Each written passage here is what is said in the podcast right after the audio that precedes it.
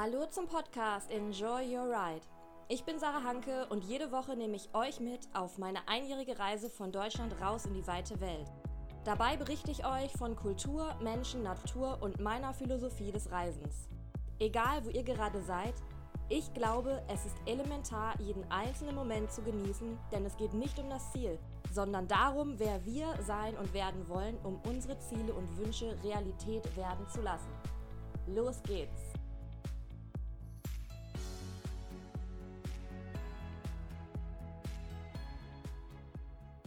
Hallo zu einer neuen Folge von Enjoy Your Ride.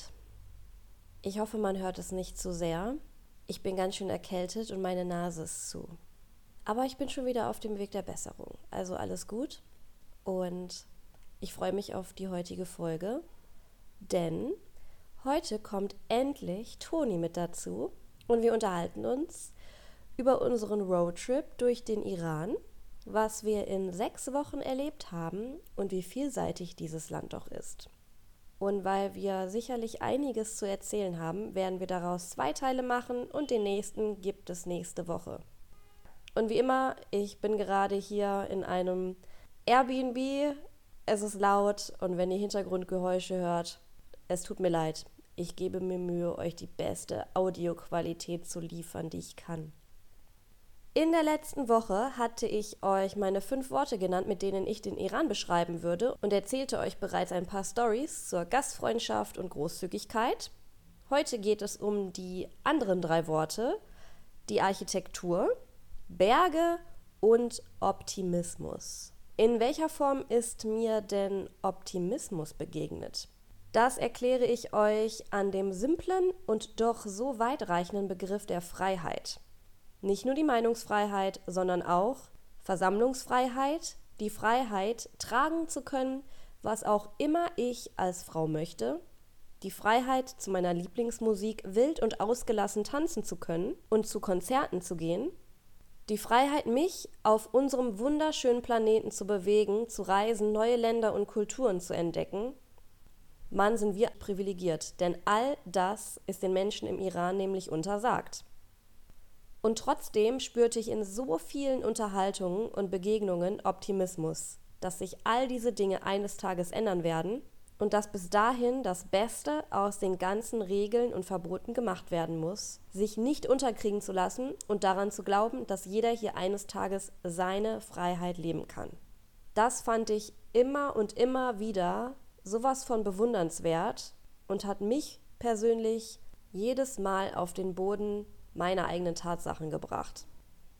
In dem Zusammenhang möchte ich euch gern die Frage beantworten, wie es eigentlich für mich war, als Frau durch den Iran zu reisen.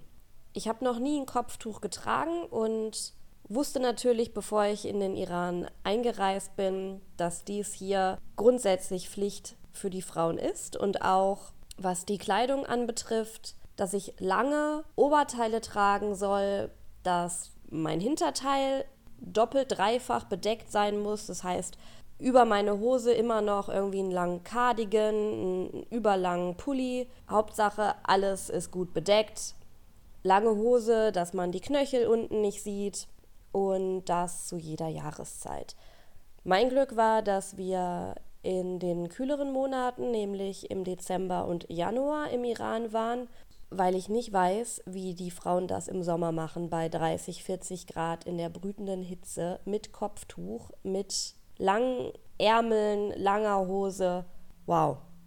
Komischerweise habe ich mich sehr schnell daran gewöhnt, ein Kopftuch zu tragen und das war schon wie wie meine Handtasche oder wie keine Ahnung, irgendwas, was man einfach ständig bei sich zu tragen hat.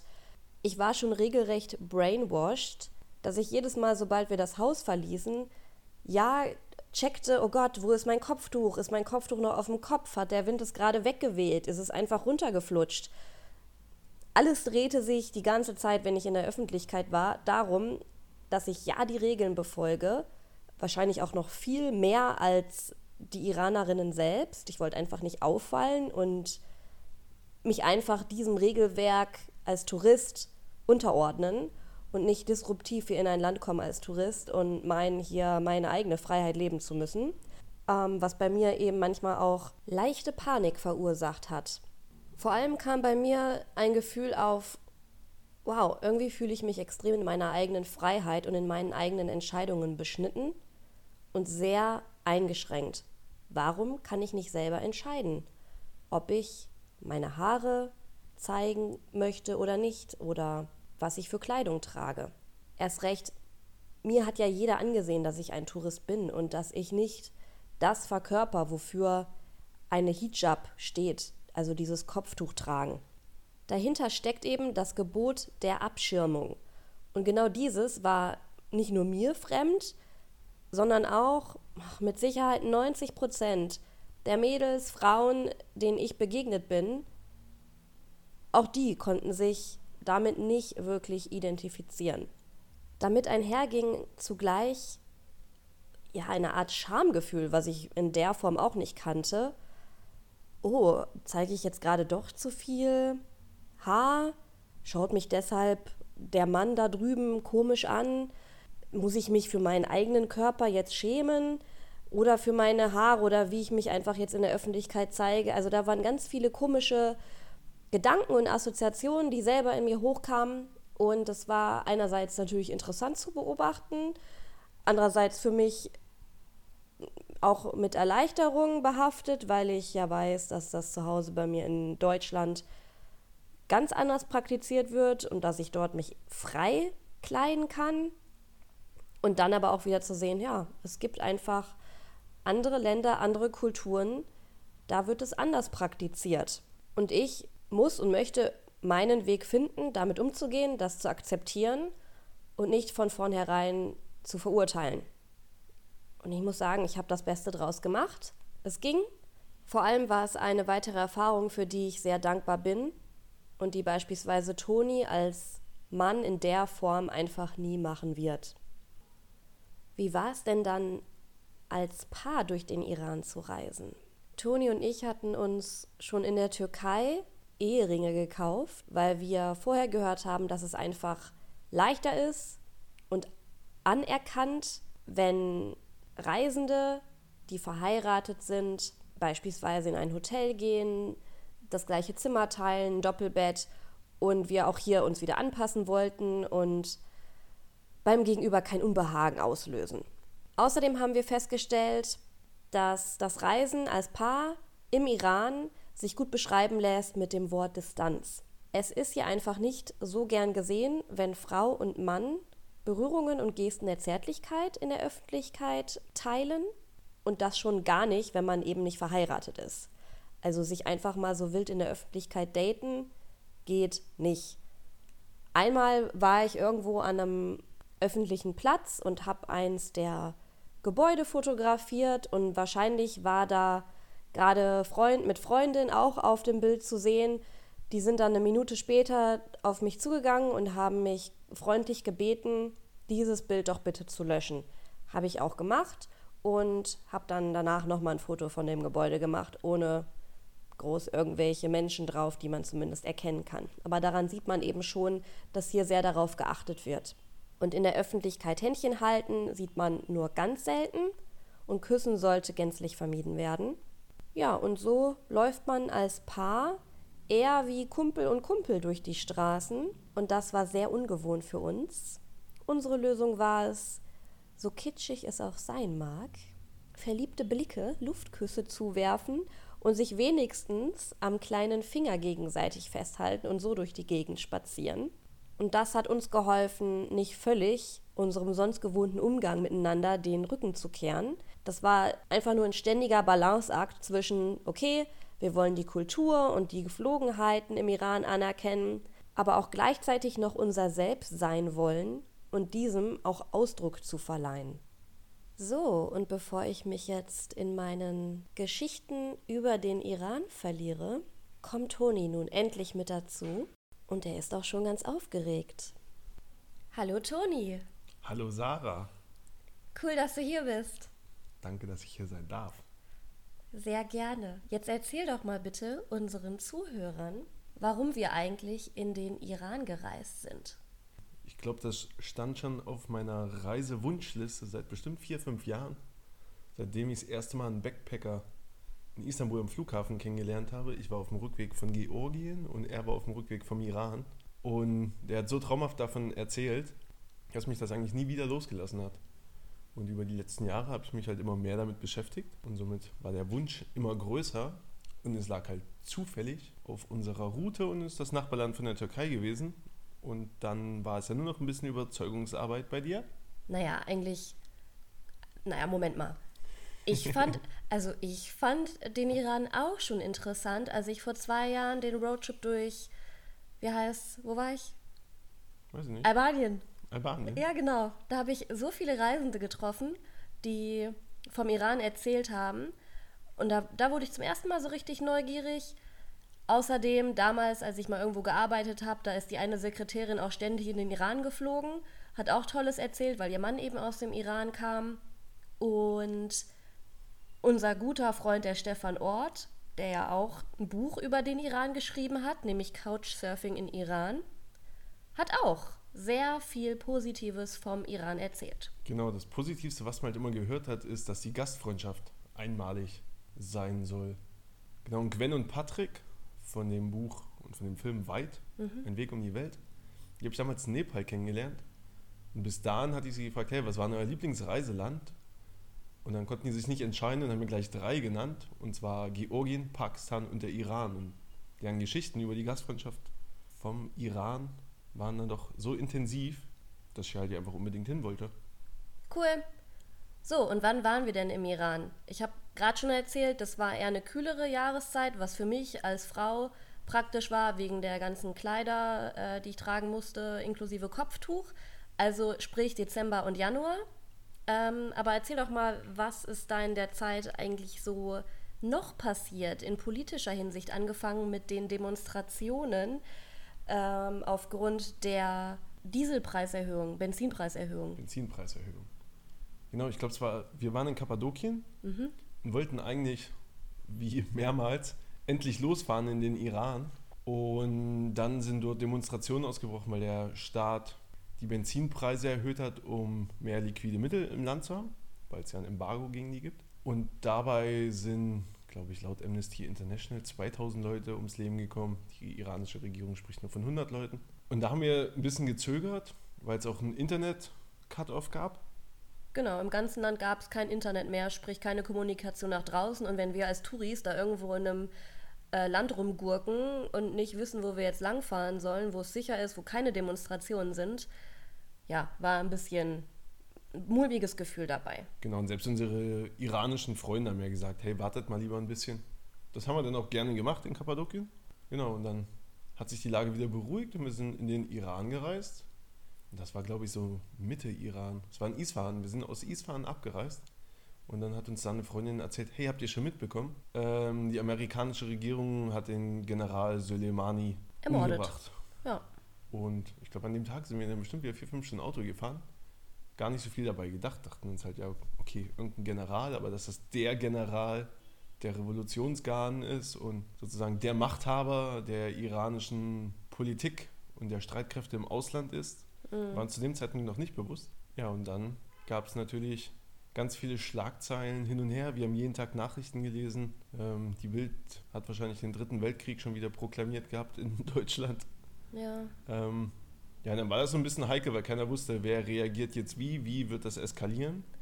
Und also ich als Reisende hatte überhaupt kein Vorstellungsvermögen. Davon war er jetzt total geliebt vom Volk, war er ein Held oder wie wurde er einfach eingeordnet? Wie weitreichend war dieser Mordanschlag für das Land selbst und für die Menschen? Weil ich kann mich noch daran erinnern, wir waren dann irgendwo ähm, auf einem großen ähm, Moschee- und Schreinplatz und da hing ja überall nach den Trauerfeiern, Yazd, genau, da waren ja überall dann die äh, Trauerfeiern mit großen Bildern, Porträtbildern von, von ihm, äh, mit ganz vielen Hashtags, unter anderem Hard Revenge. Und wenn man das irgendwie so als, als Touri da liest, da wurde mir auf jeden Fall mulmig, weil sich das alles nach Eskalation angefühlt hat und man nicht wusste, okay, was macht jetzt der Iran, was macht Trumpy und so weiter und so fort. Ja, das war auf jeden Fall beeindruckend, wie die innerhalb von zwei Tagen gefühlt das komplette Land Iran mit Soleimani-Plakaten Ja. tapeziert hatten. Überall. Ähm, ja, und am Ende haben wir eben mitbekommen, gut, es sind, es waren ungefähr 5 Millionen bei diesen Trauerzügen und Trauerfeiern mit dabei.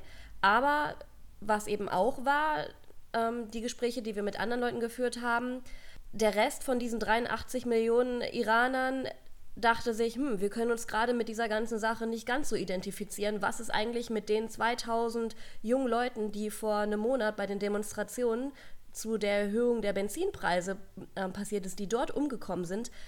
Da kräht kein Hahn nach, da waren keine Trauerfeiern, das wurde einfach so ja, weggemacht. Mm, Und das haben viele eben auch nicht verstanden. Genau, das war immer so ein bisschen, also wir haben ja beide Erfahrungen gemacht. Befürworter des Generals und der iranischen Regierung, die haben natürlich komplett anders reagiert. Ja. Und dann hat man natürlich die kompletten Gegner. Und was dann sicherlich auch noch da hinzukam, war ja ähm, der versehentliche Flugzeugabschuss. Ah ja, stimmt. Genau, es wurde ja das Flugzeug abgeschossen von der ukrainischen Airline. Was daran heikel war, in Teheran sind dann halt wieder Demonstrationen von eher liberaleren und jungen Leuten ausgebrochen, die halt gegen die Regierung demonstriert haben und gefordert haben, hey, also wir wollen jetzt, dass ihr die Verantwortung dafür tragt. Ähm, es kann nicht sein, dass einfach unschuldige Leute, zivile Leute abgeschossen wurden, nur weil ihr ähm, suspicious seid oder wart in dem Moment, weil alles sehr heikel war und ihr dachtet, es ist vielleicht ein amerikanisches Flugzeug. Genau. Also so viel mal für euch zur Einordnung, wann wir dort waren, auch zu welcher äh, politischen Lage. Aber wie hast du dich denn dabei gefühlt? Ich muss sagen, ich hatte schon manchmal ein komisches Gefühl, wenn wir über die, wenn wir irgendwo in der Öffentlichkeit über die Straße gelaufen sind, weil ich nicht wusste, wie extreme Anhänger uns sehen. Wir konnten entweder Deutsch sprechen oder Englisch. Und da muss nur einer dabei sein, der denkt, wow, die sprechen Englisch, das sind vielleicht Amis. Und der gerade völlig in seinem äh, Revenge-Wahn ist, in seiner Trauer und auf uns losgeht. Das hatte ich schon manchmal im Kopf. Habe ich mich grundsätzlich sicher gefühlt? Ja. Aber ich muss sagen, seit das passiert ist, habe ich eine krasse Schwere und eine Trauer im Land gespürt. Und vor allem das Gespräch mit der Lady, die uns da rumgeführt hat in, ähm, in Shiraz über den Palastplatz, die war so traurig. Du hast, du hast ihr abgenommen. Ihr Held wurde ermordet. Und da war es mir egal, ist das jetzt ein, ein guter Mann, ist das ein schlechter Mann, ist es ein Mensch und ein Mensch ist gestorben, der ihr sehr am Herzen lag. Und allein das war, ja, wenn ihr alleine, wenn ich jetzt darüber rede, kann ich das immer noch spüren, diese Schwere und die Trauer, die davor herrschte. Ja, als sie darüber ja erzählt hat, war sie ja sogar den Tränen nah. Ja. So, um jetzt aber dem Ganzen wieder ein bisschen mehr Leichtigkeit zu verleihen. Wie hast du denn die Kultur im Iran erlebt und wie würdest du sie jemandem beschreiben, der noch nicht hier war? Also in drei Wörtern würde ich die beschreiben in Gastfreundschaft, wunderschön und lecker. Also als Langzeitreisender und als Vielreisender ist man eigentlich immer auf der Suche nach lokalen Erfahrungen, Locals treffen, mit denen rumhängen, mit denen zusammen essen, bei denen schlafen und so weiter. Noch nie war es so leicht, mit Locals zu connecten und in Kontakt zu kommen wie im Iran. Wir wurden ständig auf Tee eingeladen, zum Essen. Es war halt einfach traumhaft, ne? so ehrlich und liebevoll in Kontakt zu kommen mit den Leuten wie im Iran. Hast du da gerade eine spontane Erinnerung, wo du sagst, wow, das verbinde ich, dieses Ereignis mit der Gastfreundschaft oder die Person ist mir besonders hängen geblieben oder diese Geste? Dann nehmen wir gleich das erste Erlebnis, was wir hatten. Wir hatten, als wir die Grenze überquert haben, hatten wir einen Horrortag. Wir wussten nicht, ob die Emma weiterfährt. Und dann haben uns da einfach zwei Jungs so doll geholfen. Also erstens haben die die Emma repariert. Die haben sich darum gekümmert, wo wir ein Hotel finden, wie wir da hinkommen. Die haben uns den nächsten Tag zum Essen eingeladen. So fing das ja schon an. Oder Naja, was ja eigentlich noch äh, geiler war, wir fahren irgendwie wie, wie die kopflosen Hühnchen durch die Stadt und haben keine Ahnung, wo wir Geld herbekommen. Und ein Iraner verfolgt uns und ich dachte erst, oh Gott, der will uns überfallen. Und dann sagt er, ey, nee, ich habe euch schon gesehen, wie ihr hier von Bank zu Bank lauft und Geld tauschen wollt. Das macht man nicht in der Bank, sondern in einer Exchange-Bude. Kommt mal mit. Das war ja schon krass. Das wird ja bei uns auch keiner machen. Ja, auf gar keinen Fall. Oder wie oft wir an der Tankstelle zu einem vollen Tank Diesel, der ja auch nur 2 Euro kostet, einfach eingeladen wurden. Ja. Ne? Oder die Leute uns, wenn wir an Ampeln saßen, äh, gegenüber, die haben uns zugewunken und uns Nüsse und Bananen gegeben. Ich muss sagen, bei dem einen war ich echt zu Tränen gerührt. Wir, wir sind irgendwann mal, äh, wir hatten kaum noch Diesel im Tank. Das war ein Tag, da stand an jeder Dieseltankstelle waren Schlangen an Lastwagen und wir haben uns irgendwie bis, wir sind bis ganz nach vorne gefahren, nicht um uns vorzudrängen, sondern einfach mal erstmal zu fragen, hey, kriegen wir hier als Touris Diesel? Sind an allen Lastwagenfahrern vorbeigefahren und ganz vorne ähm, bin ich ausgestiegen und sehe nur, wie der Typ, der als nächstes drangekommen wäre, auch aussteigt. Und ich dachte so, oh nein, oh nein, oh nein, der macht mich jetzt bestimmt voll zur Sau, weil, ich, weil er hier schon eine Stunde steht und ich mich vordrängel. Dabei will ich doch nur fragen. Und dann kommt er an und sagt, ach ja, braucht ihr Hilfe, kommt, nehmt meine Tankkarte. Und der war so lieb und herzlich. Er hat auch noch seinen kleinen Jungen dabei. Stimmt. Und ich wollte dem echt einfach nur ganz viel Trinkgeld geben. Und das hat er nicht angenommen. Du, du hast den ja, du hast ihm das ja fünf, sechs, sieben Mal angeboten. Ich habe dich ja noch angeschrien. Jetzt sei mal ein bisschen. gib ihm das Geld, ja, ja. sei mal ein bisschen strenger. Steck ihm das da rein. Ähm, ja, und das ist mir halt so hängen geblieben. So ein lieber Typ, der irgendwie seine 100 Euro im Monat verdient. Und, ach, ja, unglaublich. In Deutschland wärst du wieder echt angeschissen worden, weil du dich vermeintlich vordrängelst. Und, ja, naja, gut. So, und dann hattest du gerade noch gesagt, wunderschön und lecker. Oh ja. Ja, wunderschön einfach. Das Land ist einfach so riesig, also es ist viereinhalb Mal so groß wie Deutschland. Und ist einfach so abwechslungsreich. Wir hatten schneebedeckte Berge im Norden. Oh ja, apropos, ich hatte nämlich schon gesagt, die fünf Worte, mit denen ich den Iran beschreibe, waren unter anderem auch die Berge. Und da wusste ich, dass du schon ein bisschen was dazu erzählen Genau. wirst. Die war nicht nur schneebedeckt, sondern auch äh, sehr farbenreich. Wir hatten, Die Formen auch. Also die kleinen Hügel, manchmal sanft geschwungen und dann wieder so richtig maskulin, groß, stark. genau. Und dann hatten wir im Süden Inseln, äh, die ganz anders waren als Inseln, die wir sonst kennen. Dann hat es irgendwie so Kulturhochburgen wie Isfahan und Shiraz, wo es ganz viele kulturelle Gebäude gab. Genau, und das war halt einfach so abwechslungsreich und äh, auch fürs Auge einfach wunderschön. Ja. Und lecker. Lecker, oh, da gab es so viele leckere Sachen. Das Schöne an der persischen Küche, Küche ist, die ist so abwechslungsreich. Es ist jetzt zum Beispiel nicht nur Fleisch und Reis wie in der Türkei, ähm, sondern es kann süß sein, es kann sauer sein, es kann scharf sein. Es kann alles Mögliche sein. Da gab es schon einige gute Sachen. Und erzähl doch mal äh, insbesondere von deinen Süßigkeiten, die du mal genascht hast. Ich nasche gar nicht, Sarah. Doch. Doch. In Isfahan war das. Da war ich verliebt in Ferini. Ich glaube, das war aus Stärke, wie so ein Pudding. Ja. Mit Milch. Und Hört sich jetzt erstmal nicht spektakulär an. Und dann so ein Sirup. Es gibt es entweder mit Weintraubensirup oder mit Dattelsirup. Und wir hatten mal mit Weintraubensirup. Ja, Mhm. und das vermengt man einfach und isst es. Und ich habe gefühlt jeden Tag so ein halbes Kilo davon gegessen. Ah ja, und was mir gerade einfällt, Toni liebt ja Kokos und in Jast gab es eine Spezialität, da haben wir übrigens noch welche von, diese Kokosschnittchen, abgeschmeckt einmal mit richtigen Rosenblüten und dann wieder mit Safran. Ja. Die fand ich sogar auch lecker. ja. Ein Safran ist halt auch so ein ganz eigener Geschmack. Der ist halt überall drin. Im Tee, in herzhaften Speisen. Ein Schon- Superfood. Schon alleine im Reis. Ne? Die kochen ja immer ein paar Safranfäden im Reis mit, dass der gelb wird. Oh damit ja. dann diese Safrankruste hat. Der Reis ist echt gut, wenn der oben so angeknuspert ist. Mm, göttlich. Ja, doch, wir haben hier schon sehr lecker und vielseitig gegessen. Und vor allem krass, wie günstig das war. Ja, haben selten mehr als 2 Euro für eine Speise bezahlt. das stimmt. Und das war gefühlt immer ein halbes Kilo Reis. Ich meine, insgesamt, Fun Fact für euch, wir haben auf unserer Reise durch den Iran pro Tag, pro Person wirklich nur diese 20 Euro ausgegeben, inklusive allem. Da war eine Emma-Reparatur für 200 Euro dabei. Da kann man schon wie ein König leben. Und Richtig. eine Königin natürlich. Na klar. So, Toni, ich kenne dich ja jetzt schon ein bisschen länger. Erzähl mir doch mal, warum bist du eigentlich so fasziniert von Religion? Ähm, Religion bestimmt zum Großteil unser Weltgeschehen. Also einfach geschichtlich gesehen, heutzutage noch politisch. Und wir alle glauben an bestimmte Werte. Und früher haben uns das oft die Religion vermittelt. Und wenn ich eine, ein Land kennenlernen will und die Gesellschaft kennenlernen will, ist es für mich wichtig, deren Werte zu verstehen. Das passiert ganz oft durch die Religion. Ja, es ist halt ein Stück Weltanschauung und Genau. das verrät tatsächlich sehr viel. Woran glaubst du eigentlich? Und das strahlt ja in alle Lebensbereiche aus. An ganz viel Liebe. Das muss gleich nicht mit drauf. Naja, dann erzähl uns doch mal so ein bisschen zur Religion, wie du die erlebt hast im Iran.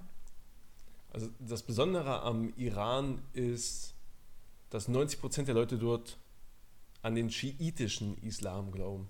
Der ist ein bisschen anders als der sunnitische Islam, der äh, überwiegend vorzutreffen ist auf der Welt. Also das war schon mal spannend rauszufinden, was ist denn anders? Zum Beispiel beten die nicht fünfmal am Tag, sondern dreimal. Oder wenn die beten, legen die nicht ihren Kopf auf den Boden, sondern auf den Stein.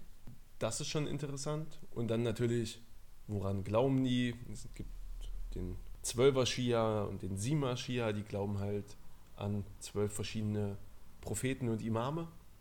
Aber ohne darauf näher einzugehen, war es halt einfach spannend zu sehen, okay, ich war schon in einigen Ländern in Middle East und ich wollte halt einfach sehen, wie ist der Unterschied zum sunnitischen Islam. Und was halt im Iran noch spannend ist, ist eigentlich eine Hochburg der Kultur und der Religion, denn wir kamen auch immer wieder in Berührung mit zwei anderen Religionen. Wirklich? Ja. Erzähl doch mal. Zum Beispiel mit dem, ich weiß mal gar nicht, ob ich es richtig ausspreche, dem Zoroastrismus. Kannte ich davor auch nicht.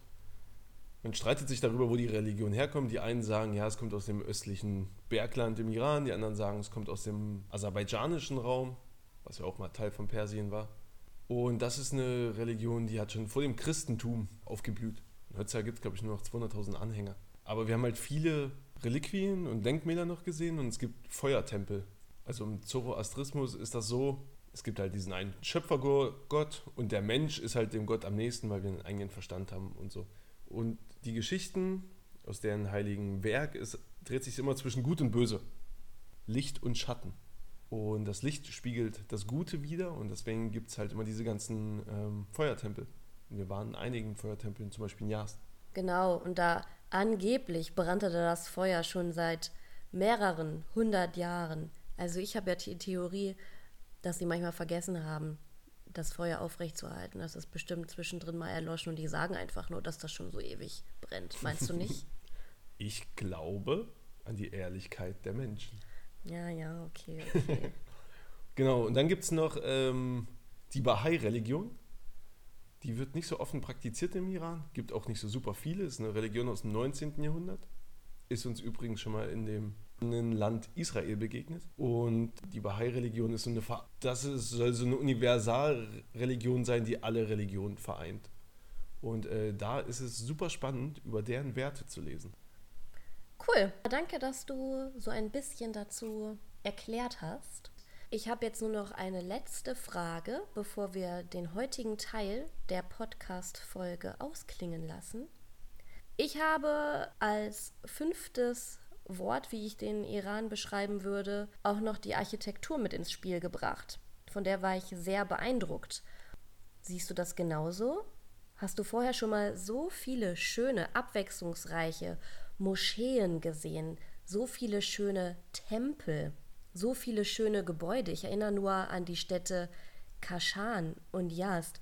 Ich war persönlich mega beeindruckt. Also ich als Architekturliebhaber definitiv. An den Moscheen ist das Besondere, das sind so kleine Mosaikflieschen, die dann zu einem großen Gesamtkunstwerk beitragen. Das ist immer so farbenprächtig. Ja, und dann natürlich auch dieses Zusammenspiel, wo, wo stelle ich mein Kunstwerk hin? Wie ist das Spiel mit dem Licht in Isfahan zum Beispiel, die Moschee?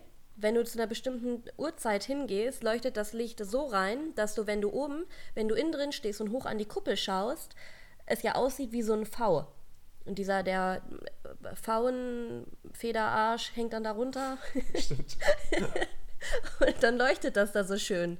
Ähm, sieht viel schöner aus, als ich es gerade beschrieben habe. Fotos findet ihr online auf Enjoy Your Ride auf Instagram. Aber das war schon wow. Und das einfach zu der damaligen Zeit, ne? Muss man halt auch mal sehen, wie die da diese krassen Bauten hingestellt haben. Vor allem bin ich mal beeindruckt von diesen großen Moscheekuppeln, Mhm. so eine Kuppel zu bauen. Da muss man schon einiges an äh, Ingenieurkenntnissen haben. Also die haben Ja. definitiv Baukunst verstanden. Ja, Ja, und Jast und Kaschan hat es ja gerade schon gesagt, war halt komplett anders. Das sind so kleine Wüstenstädtchen. Mhm. Da gab es immer diese Lehmziegelsteine. Das ist einfach eigentlich nur Schlamm von außen. Das fällt auch immer ständig ab und die müssen es immer ständig neu machen. ja. Aber es hat dadurch irgendwie so ein homogenes Stadtbild. Und es war einfach so, so gemütlich. Es war, und das waren auch die Kontraste, ne? wenn du dir so eine Stadt anschaust, Jas, Kaschan und dann wieder dagegen dir diese Riesenmetropole Teheran reinziehst. Völlig anders. Völlig chaotisch. Vor allem der Straßenverkehr. Habe ich auch schon ein bisschen was zu erzählt, aber du bist ja der Hauptleidtragende gewesen, weil du zu 90 Prozent gefahren bist in der Stadt. Ja, zum Glück sind wir ja nicht so viel in der Stadt gefahren. Da Das durfte die stimmt. Emma sich meistens ein bisschen ausruhen. Das stimmt. Ja, Toni, danke, dass du bei dieser Folge mit dabei warst. Und nächste Woche unterhalten wir uns nämlich über ein paar andere Themen. Eine Anekdote aus der Stadt Tabriz. Wir unterhalten uns über die iranische Revolution von 79. Und warum waren wir eigentlich so lange in der Stadt Isfahan und konnten da sieben Tage lang kostenlos in einem der coolsten Hostels bleiben? Ich hoffe, euch hat dieses Format gefallen und dass auch Tonis Stimme für euch angenehm war. Vielen Dank, dass ihr diese Woche dabei wart. Und wie immer zum Schluss, enjoy your ride. Keep your bum hole tight. Oh yeah. Bis zum nächsten Mal.